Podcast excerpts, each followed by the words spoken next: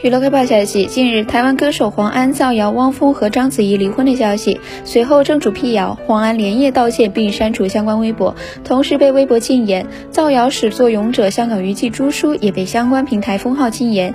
据了解，十二月二十二号，黄安曾在微博发文说，有记者跟他爆料，章子怡、汪峰已经离婚了，还用一种吃瓜看好戏的口吻说：“难道这才是二零二一年的压轴大戏？”随后，章子怡和汪峰就出面否认了离婚传闻。Amen.